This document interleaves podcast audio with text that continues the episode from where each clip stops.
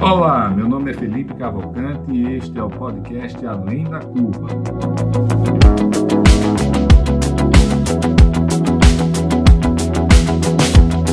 Uma realização da DIT Brasil e da Match Academy.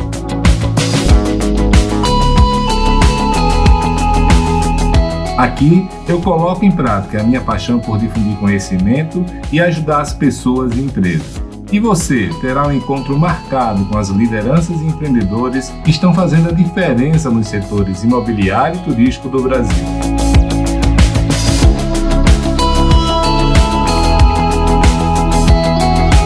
Você já conhece a DIT Brasil? A DIT é a entidade de atuação nacional nos segmentos de comunidades planejadas, loteamentos, desenvolvimento urbano, multipropriedade, time sharing e investimentos imobiliários. Nosso foco é a capacitação do mercado e a geração de negócios para nossos associados. Acesse o site www.adit.com.br e conheça nossos conteúdos, eventos, cursos e missões técnicas. Junte-se a nós, aumente seu network e faça grandes negócios.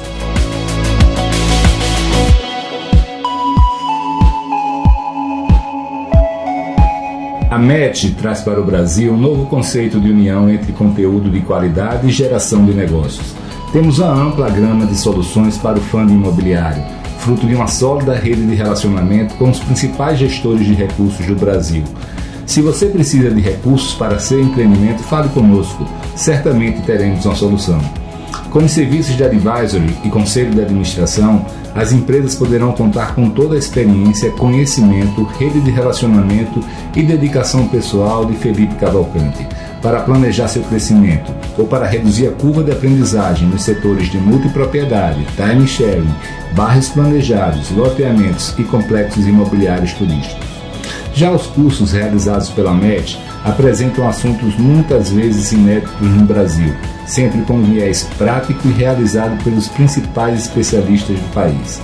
Com o Advice Club, incentivamos o network e a troca de experiências entre empresários e executivos dentro de um ambiente único de transparência e colaboração entre os participantes. Através do movimento Somos Cidade, a MET está contribuindo para difundir o papel positivo do setor privado no desenvolvimento urbano e a importância de tornar as cidades mais acolhedoras para as pessoas. Com os podcasts Além da Curva e Somos Cidades, a newsletter Fica a Dica e o blog Para Reflexão, reforçamos nossa missão de reunir, simplificar e difundir conhecimento.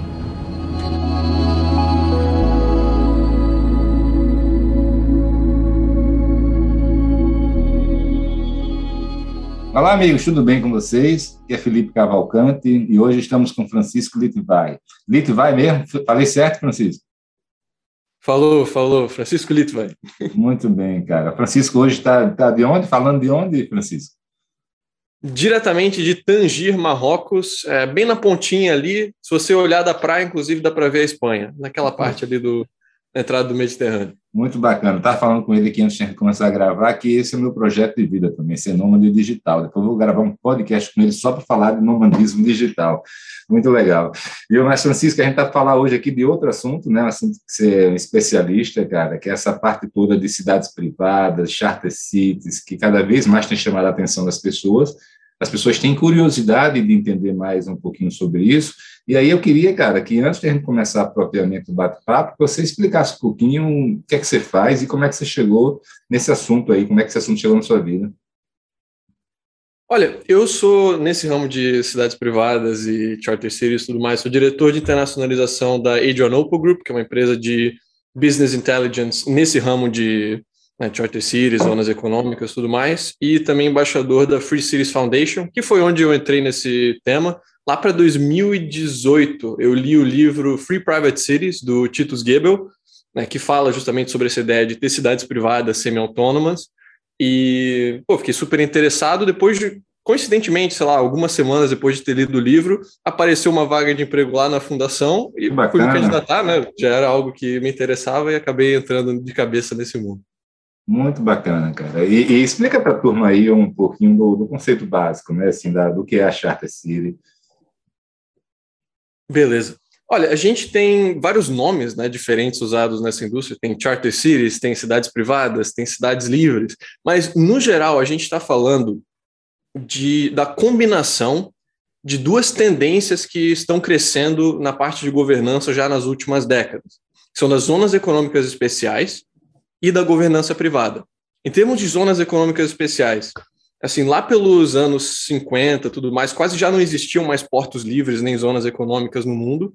Hoje a gente já tem mais de 5 mil zonas econômicas no mundo e mais de 80% dos países. Quase todo tipo de país tem algum tipo de zona econômica especial, uma área delimitada em que se tem regulamentos diferentes, sejam fiscais, sejam trabalhistas, seja uma governança inteiramente diferente. Né? Vale mencionar, o Brasil mesmo tem a Zona Franca de Manaus, a Zona de Processamento e Exportação de PECEM, que não são, não chega a ser uma cidade, mas é uma zona especial. Né? Então, a gente tem essa tendência que tem crescido nas últimas décadas e tem também a governança privada.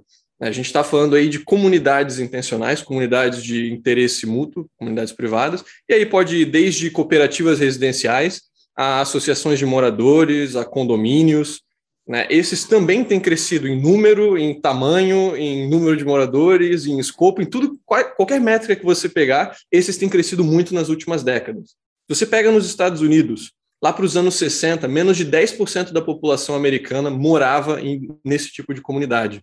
Hoje já passa de 25%, ou seja, um a cada quatro americanos mora em uma comunidade privada. E algumas dessas, tipo Highlands Ranch, no Colorado, tem mais de 100 mil habitantes, sabe? Tem escola, tem hospital dentro, tem cemitério, tem igreja, tem basicamente tudo que você precisa para o seu dia a dia dentro daquela comunidade que é gerida de forma privada. E a ideia da Charter City ou da cidade privada é juntar esses dois conceitos. Você ter uma cidade que é governada, operada, desenvolvida por uma empresa, pelo setor privado, e que também tem uma autonomia maior, regulatória, fiscal, é, sobre outros aspectos para, sabe, gerir seus próprios assuntos de forma é, autônoma, né? semi-autônoma. Entendi. Cara, você falou aí no início, né, do, do do livro do Titus Gebel, né? E eu queria entender o seguinte: é, tem existe alguma diferença de abordagem entre entre ele, o que ele prega, e o Paul Homer, que também foi uma pessoa que disseminou muito essa essa essa ideia das cidades privadas? Tem, tem. Inicialmente, a primeira ideia, o primeiro pitch do Romer dele lá no, no TEDx, ele tinha a ideia de um país de primeiro mundo administrar uma charter city, uma cidade dessa em um país em desenvolvimento. O exemplo que ele tinha usado era tipo o Canadá gerir uma cidade em Honduras. Daí traria as instituições de primeiro mundo do Canadá, governança, eficiência, tudo mais, para daí criar um lugar de primeiro mundo em países em desenvolvimento. Mas essa ideia inicial foi assim, fortemente atacada por motivos de colonialismo e pô, você está querendo que um país estrangeiro venha aqui cuidar da nossa terra? O que, você está falando? Né? Então essa ideia inicial de charter cities foi mudada para virar o que hoje em dia se, se prega mais de fazer. Não, não, vamos ter uma empresa privada, vamos ter uma.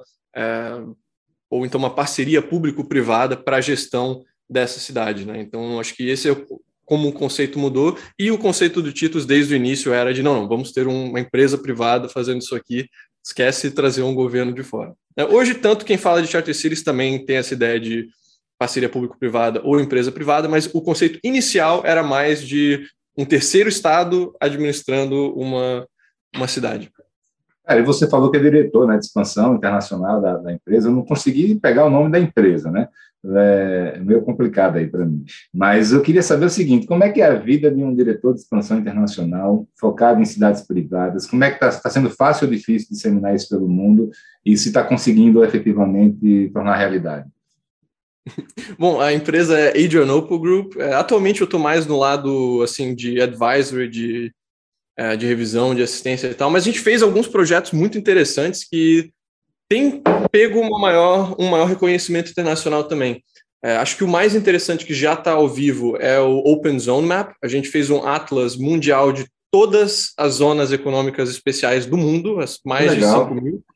É, então você pode ver lá assim para cada país, todas as zonas que tem, se são zonas de processamento e exportação, se são zonas francas, se são portos livres, se são charter cities, a gente inclusive catalogou, se não me engano, estava 20 e poucas charter cities pelo mundo, E esse projeto aí já teve um, assim, um reconhecimento internacional de, por exemplo, o Banco Mundial começar a citar charter cities baseado no, nessa pesquisa e tal. Então, assim, a gente vê, por conta desse projeto, várias instituições que são mais do mainstream, e geralmente não estão em ideias mais é, inovadoras, não estão em ideias tão disruptivas como charter cities, começar a falar de charter cities. Né? Então, esse recomendo todo mundo dar uma olhada. OpenZoneMap.com, se você quiser ver as mais de 5 mil zonas que tem pelo mundo. Bacana, cara. E, e, você falou aí de 20 é, charter cities que vocês mapearam, né? É, a que eu conheço mais, assim, mais famosa aí, que chega no Brasil é, é, a de Honduras, a Próspera. Mas eu queria, antes de falar dela, que eu queria falar com um pouco mais de, de detalhe, é, me fala, dá um perfil mais ou menos dessas outras. Tem alguma outra que está num, é, num, num, estágio mais avançado, não está? É, onde é que elas ficam localizadas geralmente? E se o modelo é mais ou menos homogêneo ou se tem alguma diferença muito grande? Uhum. Então, assim, a, eu diria que próspera é em termos de regulação, em termos de assim, autonomia, provavelmente a mais avançada do mundo, né, as que você tem em Honduras, não só próspera, próspera é uma delas. Mas o que, que a gente usou de definição para Charter City, para já dar o panorama disso? Né? Era uma zona econômica especial, então tem um status especial, que também tem um componente residencial, é, ou seja, não é apenas um parque de negócios, não é apenas um parque industrial, não é apenas um lugar que as pessoas vão para trabalhar e depois vão embora, é realmente um lugar que as pessoas vivem e que tinha pelo menos uma escola, porque realmente deu um lugar onde as pessoas vivem, não é apenas o residencial de tipo um hotel para a pessoa que está ali por alguns dias e voltar. Né? Então era mais ou menos nesse critério para ser uma charter city, né? uma cidade mesmo. Aí alguns exemplos: é, você tem Gurgaon na Índia, é, também conhecida como Gurugram, dependendo de onde você busca, essa é uma cidade completamente privada, que ela é composta, na verdade, de seis ou cinco zonas econômicas especiais diferentes que são geridas por empresas concorrentes, basicamente, sabe? São, é uma cidade que é dividida em várias zonas e administrada por diferentes empresas. E ali onde você tem, assim, alguns dos maiores escritórios de empresas do mundo, tipo IBM, se não me engano, Oracle, Microsoft, os escritórios deles na Índia estão lá em Gurgaon. Né? Tem mais de 6 milhões de habitantes, é uma cidade gigante.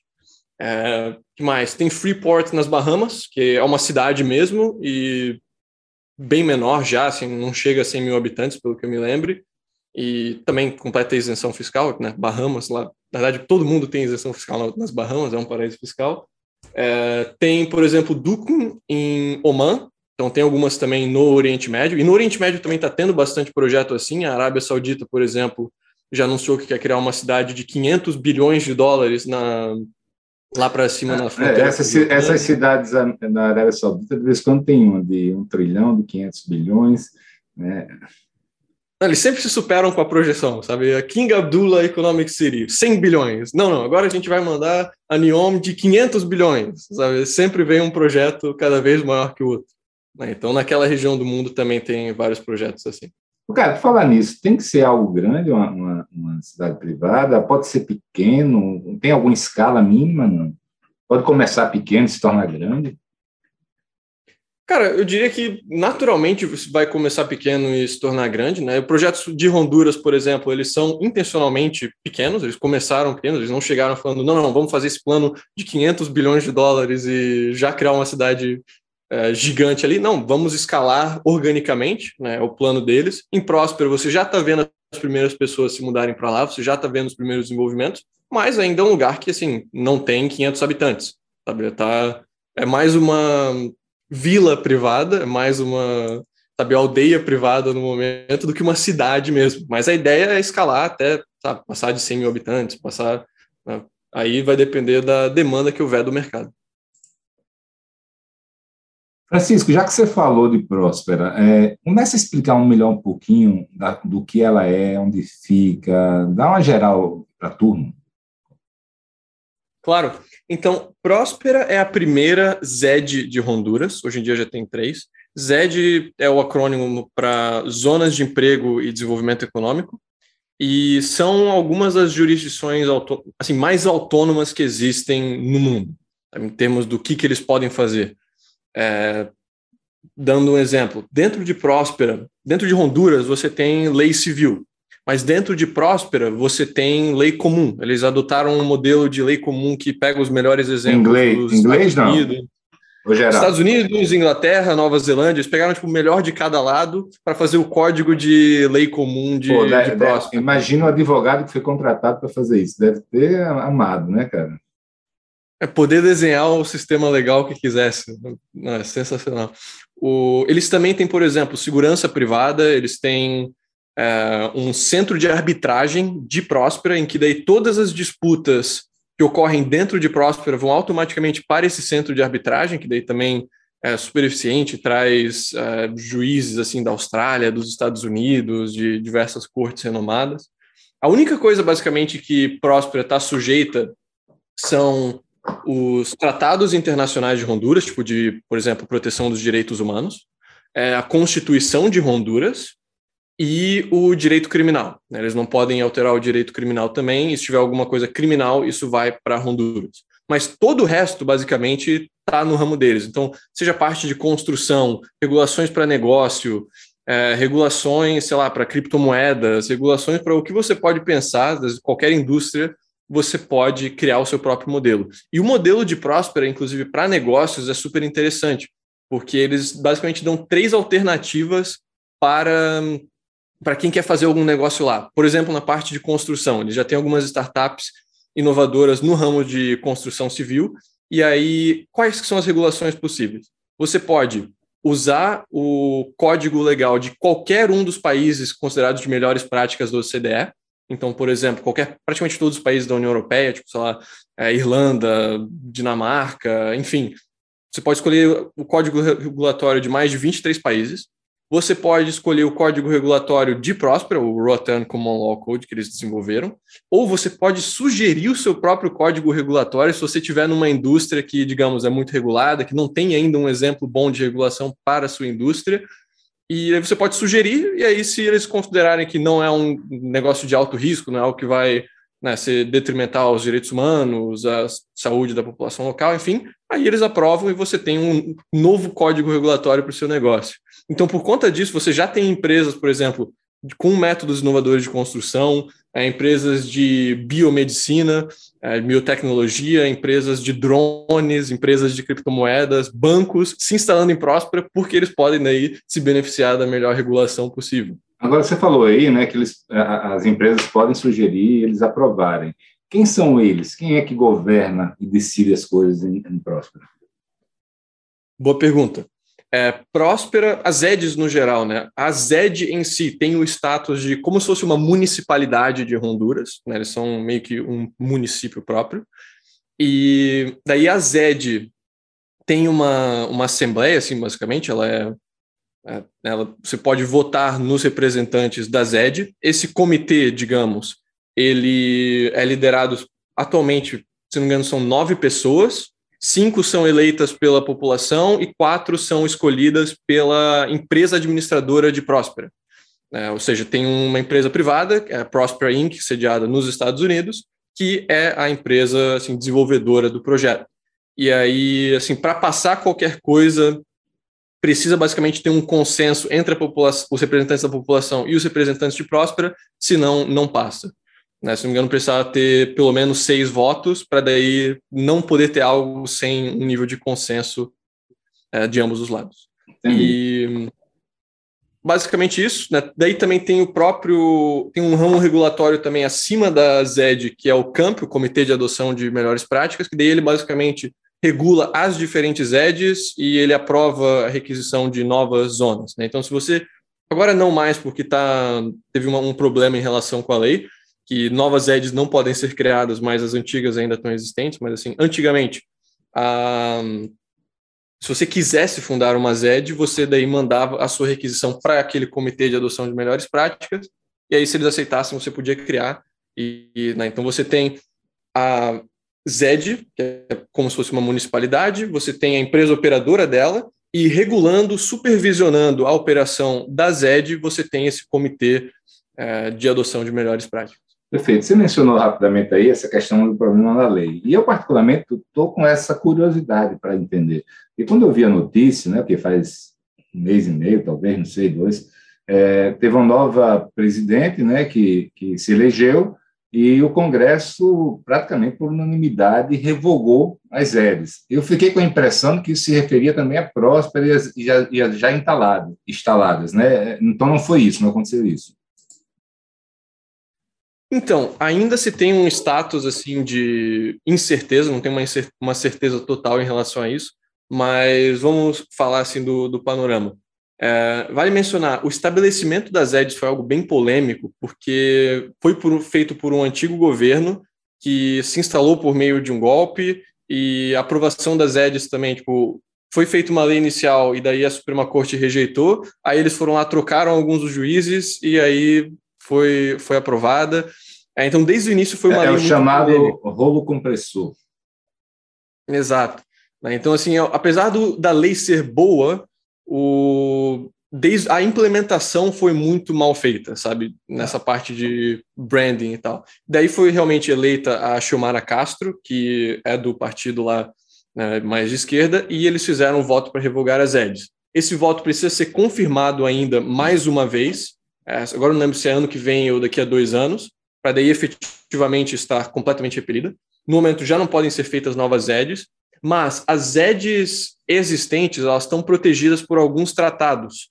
Né? Tem na lei dizendo que eles teriam uma garantia ainda de, de mais alguns anos, e também nos tratados internacionais de proteção ao investidor, por exemplo, que eles têm né, com outros países, como o Kuwait, é, diz que os investidores das EDs estão protegidos por até 50 anos. Né? Então, teoricamente, se Honduras for respeitar os acordos, as EDs atuais ainda têm 50 anos para atuar com a jurisdição delas. E aí, nesse tempo, é bem possível que né, volte, se as EDs forem boas, se elas funcionarem bem, um outro governo acabe não desrevogando enquanto elas ainda estão em existência. Agora a questão, elas vão, a questão é, o governo vai respeitar esses tratados ou não? Se desrespeitar, e assim, ia ser muito ruim para a parte de investimento externo, ia ser muito ruim. É, eles também teriam que pagar multas altíssimas, é, porque a empresa também está nos Estados Unidos e os Estados Unidos e a América Central têm um acordo lá de investimento. Né, então, teria altas consequências monetárias para o governo de Honduras. E por conta disso, assim, pelo que a gente tem acompanhado nesse último mês, o governo ele não está dando nenhuma afirmação forte de que não, nós vamos respeitar, mas ele também não está dando nenhuma afirmação forte de que não, a gente vai excluir, vocês não podem mais operar, sabe? Está meio que num um limbo, né? É porque o governo não quer se pronunciar para ter que pagar as multas, mas eles também não querem, sabe, a falar não, não, a gente ainda vai respeitar para daí desagradar a própria base eleitoral. Né? Então, por enquanto, as EDs estão operando normalmente e espera-se que vai assim, continuar operando. Mas, Francisco, mínimo, isso, deve, isso deve é, causar insegurança grande para os antigos investidores e novos, então, nem pensar. Né? Eu acho que se tivesse captando novos investidores, fica difícil uma situação dessa, né? Com certeza, por isso que a Próspera também já fez algumas petições oficiais é, para que se tenham assim, um parecer mesmo do governo em relação ao respeito aos tratados que já foram firmados e ao que estava escrito na lei, que estava na, na lei de ZEDs, que elas iam ser respeitadas ainda por muitos anos. E agora eles estão esperando o tempo, basicamente, dessas petições e vamos ver no que dá, né? É, é para nos próximos meses já ter uma, um parecer final de que, ó, nós vamos respeitar ou nós não vamos respeitar. É, se... O, maior, o problema, problema que eu vejo é que, é que é, é, o, o, motivo de uma, de uma cidade privada, pelo menos da maneira como o Porrome pensou lá, né, de ir para uma cidade de terceiro, um estado de terceiro mundo e implantar é, regras institucionais de primeiro mundo, né, e bem como a governança de primeiro mundo também privada, né, que, que foque no serviço aos clientes, é, isso, é, é, então, isso, na verdade, é, é, ela, ao se instalar naquele país, cara, é muito difícil ela se, se livrar de todo esse arcabouço né, de terceiro mundo que, que a envolve, né, cara? E esse é o maior risco né, nesses casos. É, com certeza. No fim das contas, as EDs ainda têm que lidar com o estado de Honduras, que é um estado né, notoriamente é, fraco em termos de segurança jurídica, em termos de proteção a investidores e tudo mais. Mas, assim, vale mencionar que a implementação aqui realmente foi o principal problema contra, eu diria. Porque, assim, novamente, mais de 80% dos países hoje têm zonas econômicas especiais, sabe? O Uruguai tem zonas econômicas especiais, o Equador tem zonas econômicas especiais, o Panamá, Costa Rica, tudo mais. E você não vê esses países falando de revogar as leis de zona, sabe? Ali foi realmente que teve muitas polêmicas envolvendo a questão né, de implementação e também por um outro problema meio que não relacionado da parte de expropriação de terras, que tiveram muito, muita desinformação relacionada a isso em Honduras. Tá. É que eles achavam que poderia, né, que as redes poderiam expropriar terras, é isso? Então, esse foi um problema de querer buscar as melhores práticas do mundo todo, porque o pessoal que fez a lei de ZED, eles também queriam pegar as melhores práticas de zonas do mundo todo, e Hong Kong é um exemplo de uma jurisdição autônoma que, pô, tem regras muito boas e tal.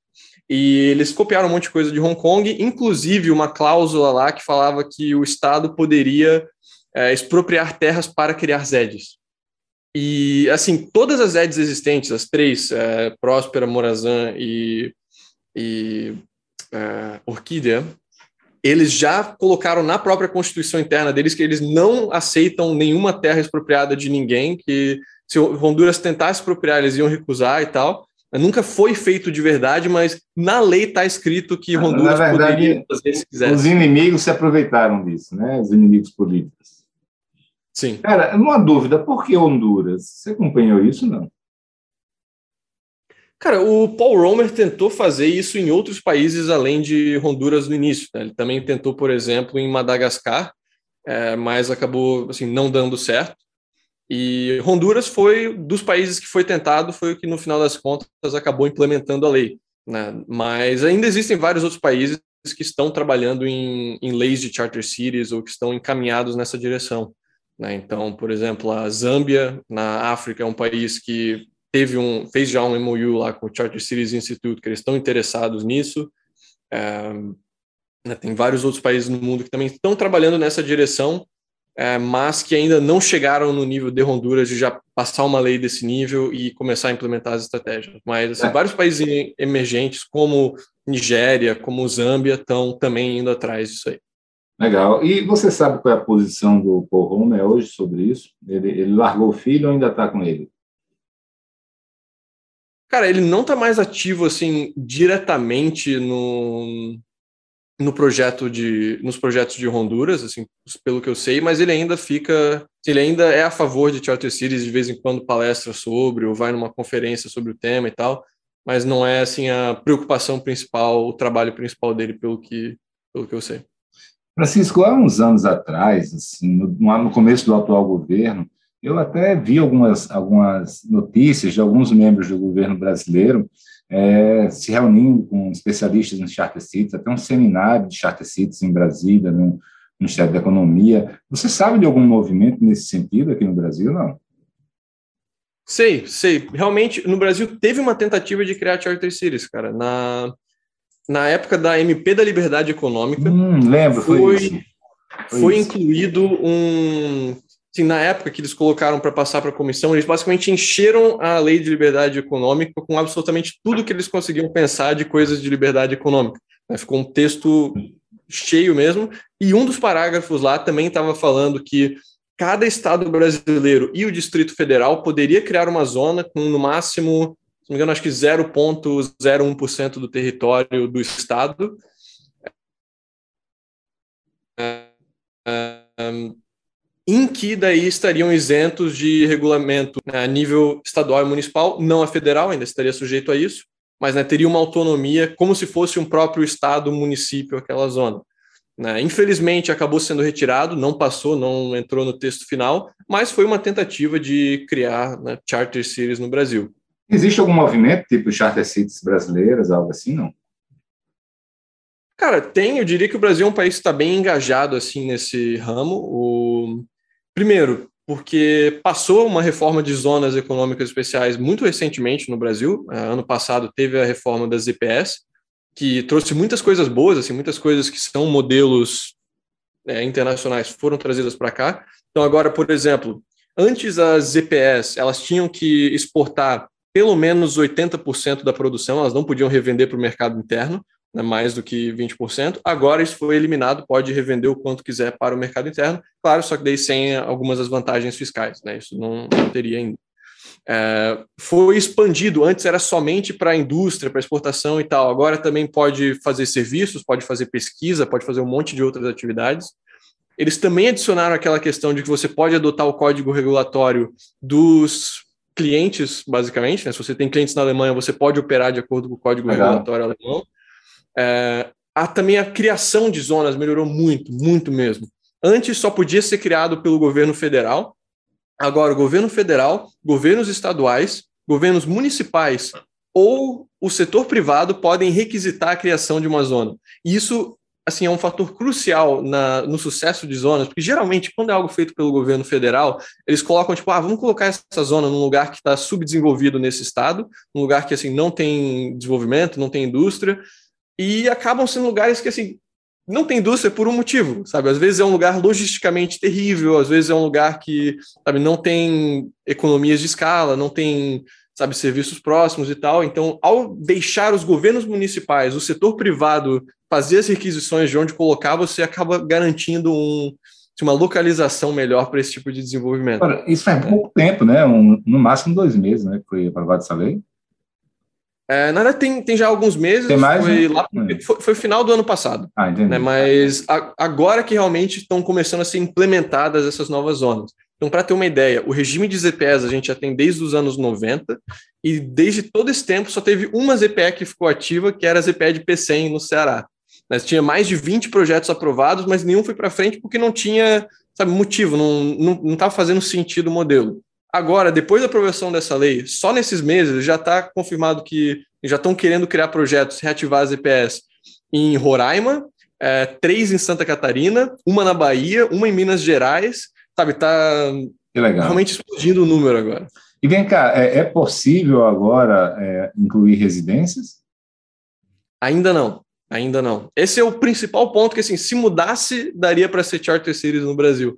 Atualmente já pode ter um monte de serviços auxiliares, já pode ter prestação de outras coisas, pode até ter hotel é, e serviços complementares, arbitragem, essas coisas também estão implicitamente incluídas, mas não pode ter residência de morar mesmo. Né? Então, se tivesse uma próxima reforma que adicionasse esse requisito, a gente já teria basicamente Charter City no Brasil. Então, assim, explica um pouco mais de detalhe, cara, é, essa questão da, das zonas econômicas especiais no Brasil, essa nova lei, o que é que pode, o que é que não pode, quais são as dificuldades, assim, se existe alguma oportunidade que não é óbvia, que para o empreendedor imobiliário ele pode, de alguma maneira, explorar isso?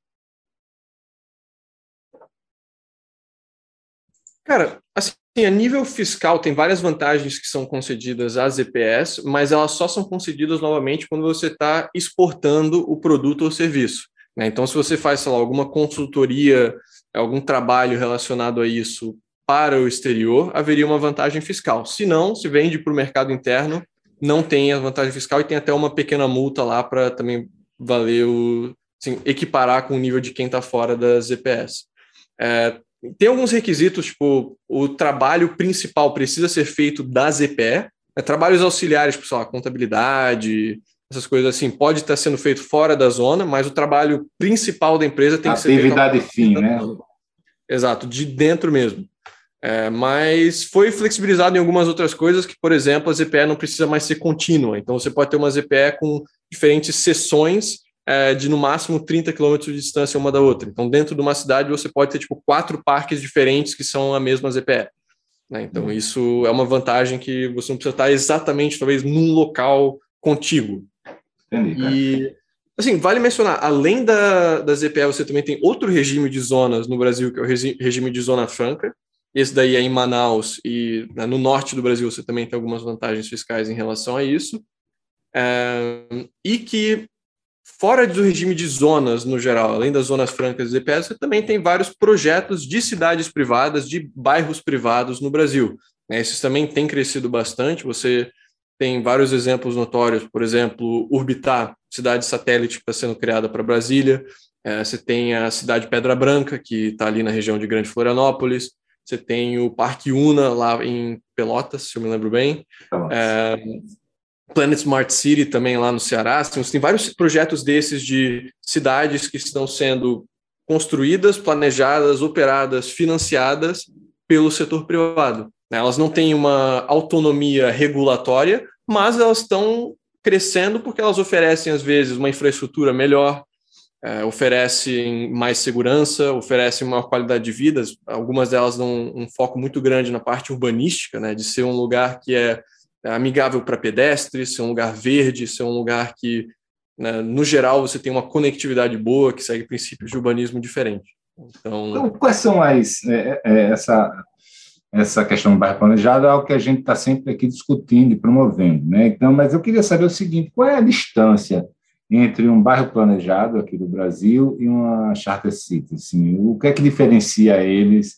É, e também quais são as, similaridades, né? É que eles têm em comum? Uhum. A similaridade, eu diria que é a parte de ser planejada, né? é a parte de ser operada, desenvolvida, financiada pelo setor privado, essa é uma, uma semelhança. Ah, o, que não, o que faz com que ele não seja uma charter city é a falta de qualquer autonomia regulatória. Né? Então, a, o bairro privado, o bairro planejado, ele não tem autonomia de criar suas próprias leis ou de criar um código tributário diferente do município em que ele está. Ele ainda está sujeito às regras do município, do estado, da federação. Claro, você também tem exemplos em que essas cidades acabam influenciando o arredor delas. Né? Por exemplo, a cidade de Pedra Branca. O código, código urbanístico, o plano diretor é, de, de Palhoça foi alterado baseado em sugestões, em coisas que foram implementadas é, na cidade de Pedra Branca. Né? Então, a cidade privada acabou influenciando as leis do município que depois servem para ela, limitam o que ela pode fazer. Né? Então, você vê essa parte no ramo urbanístico, você vê isso também em algumas práticas de segurança, de né, uso do espaço público que foram implementadas em Palhoça, mas também até em partes assim fiscais.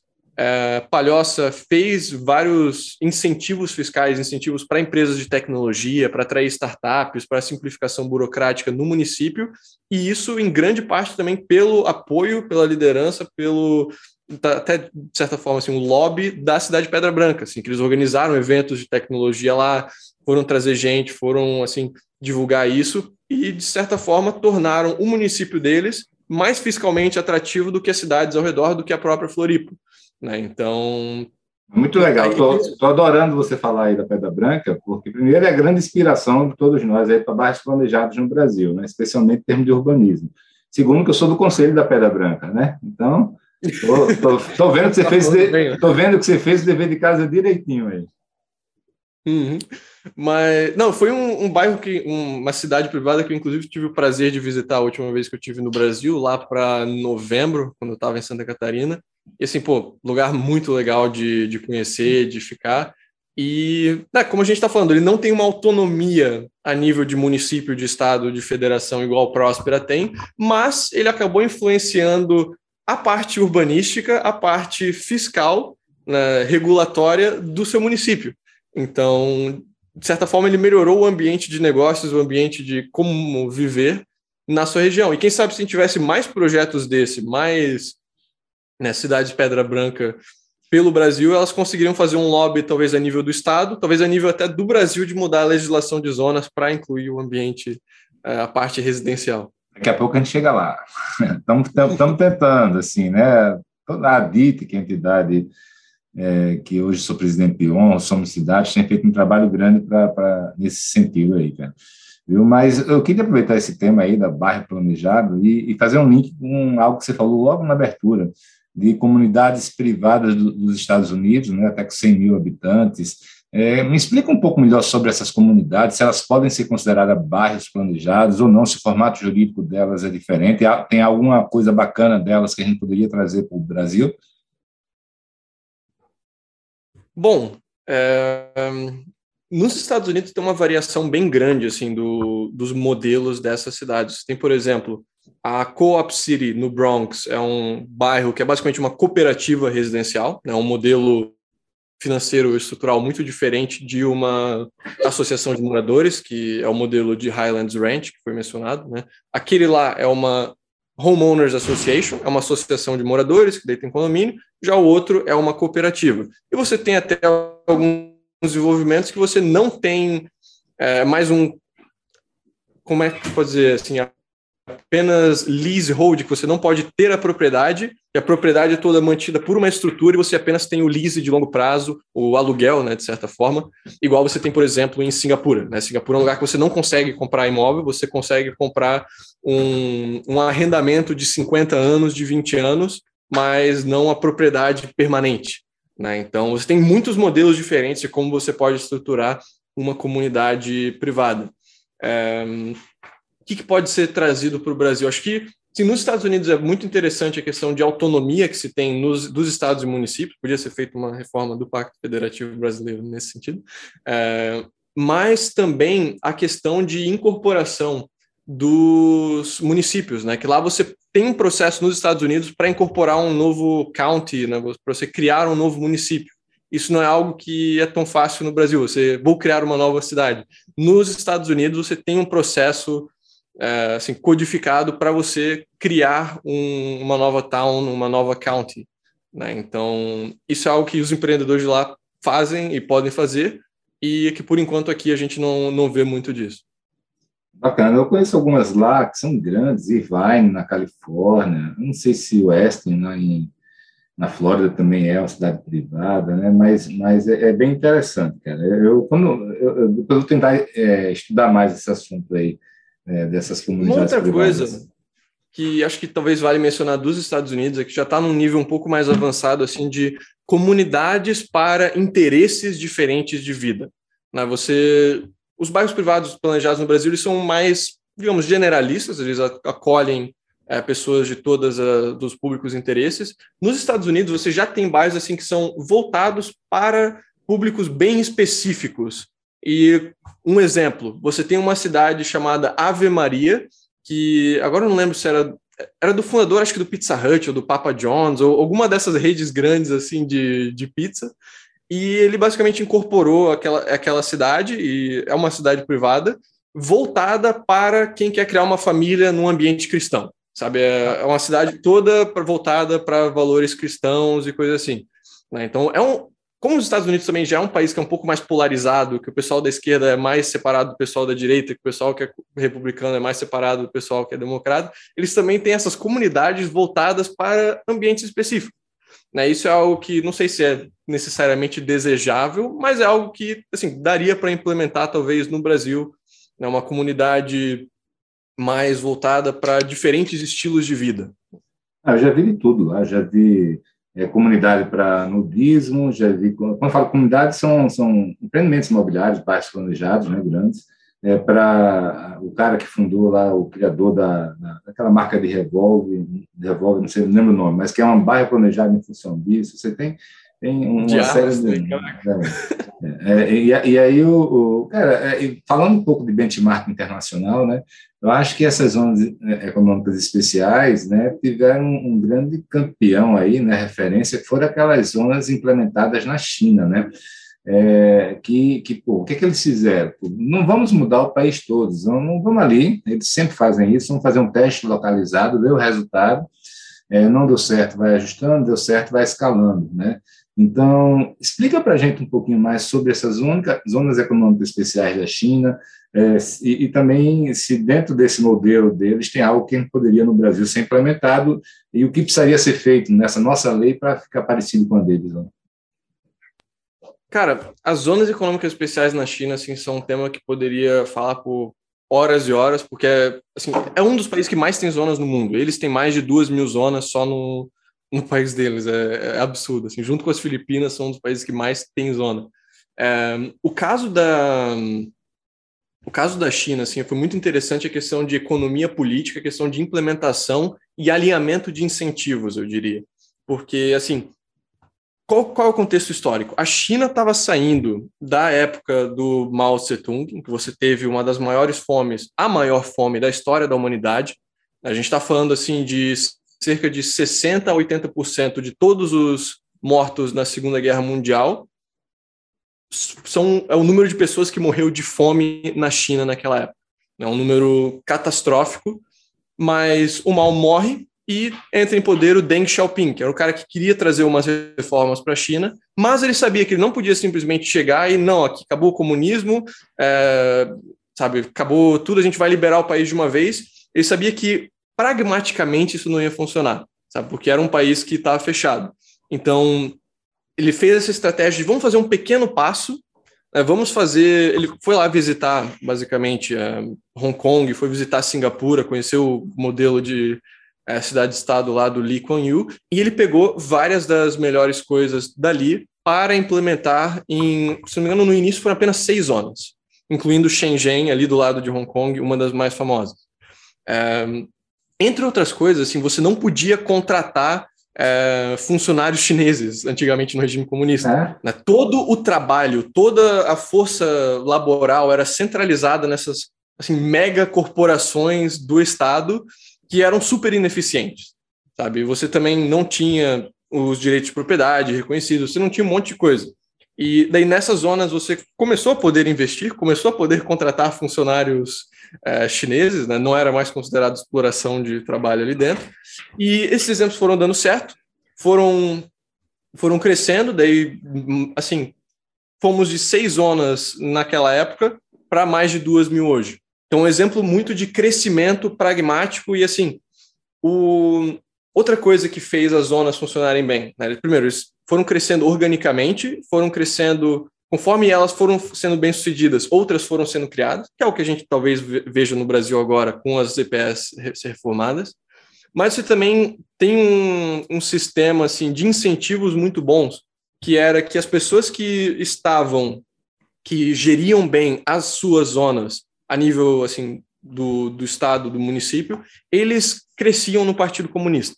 Né? E o poder na China, basicamente, é você estar tá nos altos ranks do Partido Comunista. Na verdade, né, essa é a regra padrão deles. Né? é muito interessante. O cara começa como vereador de uma cidade pequenininha, se dá certo, vai ser prefeito de uma cidade pequenininha, se der certo, vai para um vereador de cidade média, prefeito de cidade média, e até, e até crescer. E tudo sempre pelo mérito, pela competência e pelas entregas. Né?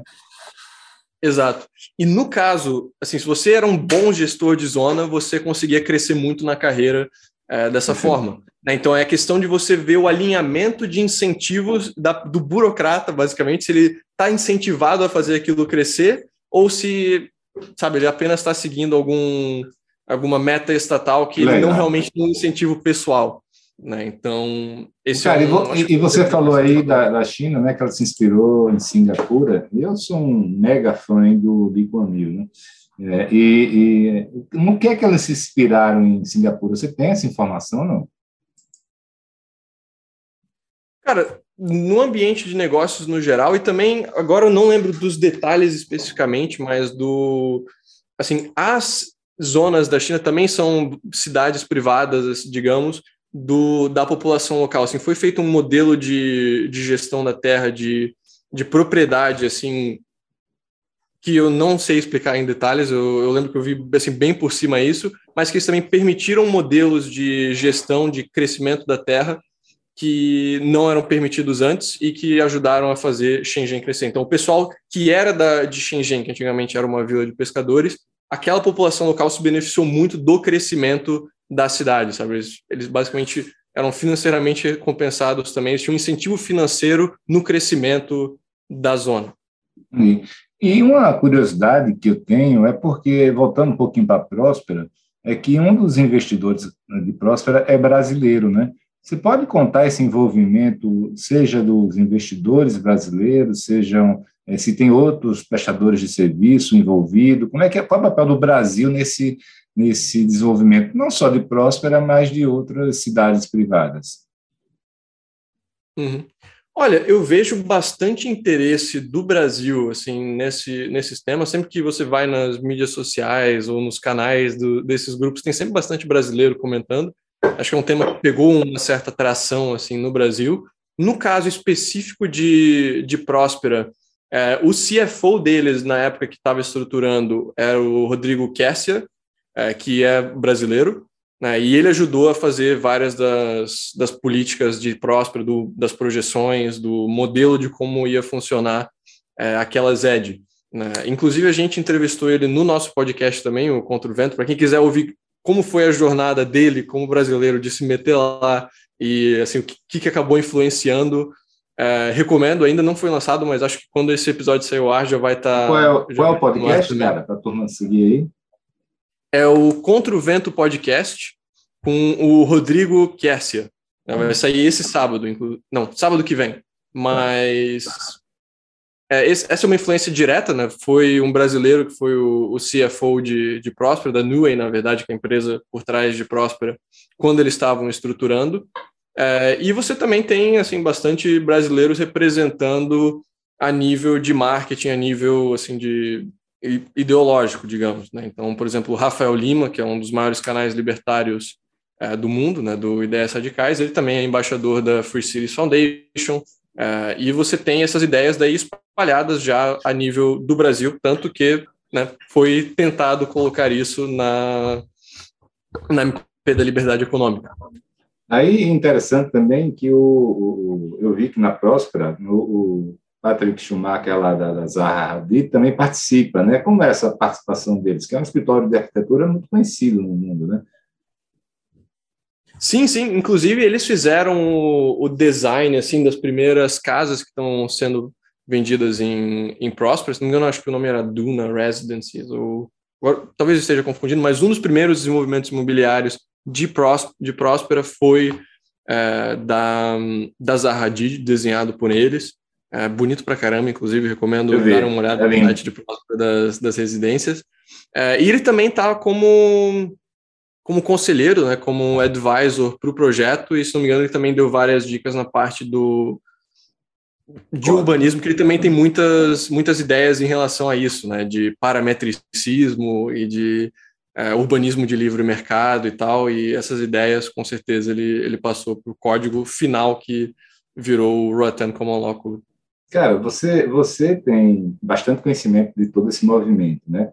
É, eu queria saber como que é que você não concorda é, no conceito de cidades privadas ou da sua implementação. Hum, o que, que eu não concordo? Cara, hum, boa pergunta. Acho que primeiro a parte de. Acho que as duas coisas principais que uh, esses projetos podem falhar são na parte de uh, onde, elas, onde eles estão sendo colocados, na né, parte de localização, como a gente já mencionou, poder ter a localização requisitada pelo setor privado ou pelos municípios ou pelos governos faz com que seja muito mais próximo das necessidades de uma região do que o governo federal falando e mandando fazer. É, eu acho que também tem um perigo muito grande de você. Assim, a ideia é que as zonas ajudem a reformar o país. É que daí você ou crie muitas zonas pelo país todo, ou que você é, através das zonas, adopte, adopte é, políticas. É o que aconteceu, é o que aconteceu na China, em resumo. Né? Vai lá, faz o teste, é aquilo, aquilo começa a ver que funciona e começa a mudar o país, efetivamente. Exato. Mas a gente tem exemplos assim reais de casos que não foram assim. Né? A gente tem casos, por exemplo, na Índia, de, de zonas que, para ser estabelecidas, eles realmente é, assim tiraram terra de pequenos fazendeiros para poder criar a zona. Isso eu acho que é algo assim completamente inadmissível e nenhum projeto desse movimento deveria fazer algo assim. Se fizer imediatamente, assim, sou contra.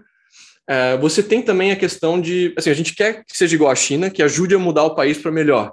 Mas a gente também tem casos em que ou as zonas elas são criadas para não precisar mudar o país, tipo alguns países da América Latina, acho que República Dominicana foi um caso coberto assim que havia assim pressão para se fazer reformas a nível do país, mas aí foi criada zonas para, ah, vamos mudar um pouquinho, mas não ter que mudar tudo, sabe? É, acaba sendo uma válvula de escape para diminuir a pressão, mas não fazer uma reforma a nível nacional. E o pior caso de todos, eu diria, é quando a zona, assim, o país se acaba se prejudicando para defender os interesses da zona e não a zona ajudar os interesses do país. Um exemplo desses foi em relação à Zona Franca de Manaus. A Zona Franca de Manaus, a equipe lá, eles estavam fazendo lobby contra a reforma de zonas do ano passado, porque ia criar mais competidores para a Zona Franca de Manaus, ia ter mais zonas sendo implementadas pelo Brasil todo, né, as EPS. E também na questão do ICMS, né, teve recentemente aquela questão de cortar o ICMS a nível federal, e o pessoal lá da região de Manaus foi lá no, no STF pedir para assim vetarem isso aí, não permitir, porque pô, a gente tem muitos empregos na zona de Franca de Manaus. Um dos melhores benefícios deles é a redução do ICMS, e se reduzir o ICMS no Brasil todo, vai, né, não, não vai ser bom para a gente. Então o STF foi lá e vetou a redução de ICMS para todos os produtos que são produzidos na Zona Franca de Manaus. Loucura. É o Brasil pagando para financiar a Zona Franca de Manaus, não é a Zona Franca de Manaus ajudando a crescer o Brasil. Sabe? É, agora o Brasil inteiro tem que pagar mais caro esse ICMS para proteger os interesses estabelecidos da zona. Esse é um exemplo que, sabe, é o contrário do que queria se fazer. É, então. É o Brasil sendo Brasil. Mas, irmão, a gente está chegando ao fim. Eu queria um favor seu. A turma que tiver interesse, se o cara assistiu até agora, é porque o cara está interessado no assunto. Qual é o próximo passo dessa pessoa? Tá? Onde é que ela vai buscar mais informações? Onde é que ela estuda? Quem são os grupos que ela pode se aproximar? Cara, tem muito, muito conhecimento assim sendo produzido nesse ramo. É uma parte que assim, eu, eu adoro ler e, e ouvir. Tem muita coisa sendo feita. Eu recomendaria algumas fontes a seguir. É, primeiro, o OpenZoneMap.com, que é o atlas mundial lá das zonas, para quem quiser pegar os exemplos, assim, clicar e ver as informações de cada uma delas. É, o nosso próprio site lá da adrianoplegroup.com também tem muito. Cara, essa aí, blog, essa você vai ter que soletrar, porque mesmo eu falando inglês ainda não consegui entender que palavra é essa. Diz aí. Vou passar o link depois é, para colocar na descrição. É, tem o Charter Cities Institute, que também é um instituto muito bom, tem muito conteúdo, assim, primeira linha de pesquisa, tanto na parte regulatória, quanto urbanística, quanto de financiamento, quanto de, é, assim, código, plano diretor, modelo e tal. Eles fizeram vários documentos, assim, para quem quiser dar uma olhada. É, e a própria freeprivatecities.com, né, do Titus Gebel, o projeto para criar cidades privadas pelo mundo. Né? Então, eu recomendo essas quatro fontes para quem quer começar e entrar nesse mundo. E vamos dizer que um empresário do setor imobiliário ou um investidor brasileiro queira fazer algo mais ativo, queira, tá num, queira ir realmente a campo e provar isso. Existe algum projeto no mundo hoje que algum empresário, investidor brasileiro pudesse participar? Cara, se daria para participar diretamente na parte de construção, teria que conversar com o projeto para ver se tem alguma assim, uma possibilidade nisso, mas você tem várias empresas buscando criar é, esses projetos pelo mundo. Né? Um exemplo muito conhecido é o Pronomos, que é um fundo de investimento que tem inclusive investimento do Peter Thiel, né, o fundador da PayPal e tudo mais. Eles estão basicamente é, investindo em vários projetos pelo mundo então, assim, entrando em contato com eles, você consegue ver os diferentes projetos que tem para investir atualmente e pode também tentar entrar em contato com esses projetos para ajudar na parte de construção, na parte de uh, implementação, é, basicamente. Valeu, Francisco, uma aula, cara, um show aí, viu? Muito obrigado. Queria agradecer. Eu, particularmente, amei, porque esclareci várias dúvidas que eu tinha. Né? Eu mesmo tinha achado que a questão lá de Próspera tinha explodido, tudo. Então, acho que foi muito bacana para a turma é, entender como é que funciona. Né? E quem tiver interesse agora pode se aprofundar mais. Tá? Então, eu queria só passar para você, para você se despedir e falar suas palavras finais aí, cara. eu agradeço muito o convite, Felipe. Foi um prazer. É sempre bom falar sobre esse tema. E assim, como mencionado, se você está interessado, confira aquelas. Confira os links que vão estar na descrição e também, assim, se engaje, entre no movimento. Você tem muita gente que sabe, está engajada de todos os ramos diferentes, sejam investidores, sejam acadêmicos, sejam é, empresários que querem criar novos projetos. Tem gente de tudo quanto é ramo e setor do mundo envolvido nessa, nesse ramo. Né? Então, seja você do ramo imobiliário, seja você um arquiteto, seja você é, um acadêmico, tem algo que dá para fazer, algo que dá para se engajar. Né? Então, recomendo, conheçam mais sobre cidades privadas, estudem e talvez se engajem num projeto local ou internacional. Valeu, show de bola. Francisco, obrigado, sucesso, hein, amigo? Valeu, muito obrigado. Até a próxima.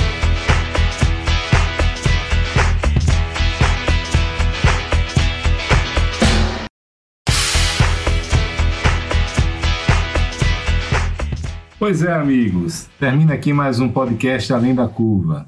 Quem quiser ficar por dentro das ações e novidades da Adite Brasil, pode visitar o site www.adite.com.br. E quem quiser conhecer mais sobre os grupos Mastermind e as soluções de funding da Match Academy, pode acessar o site www.matx.com.br.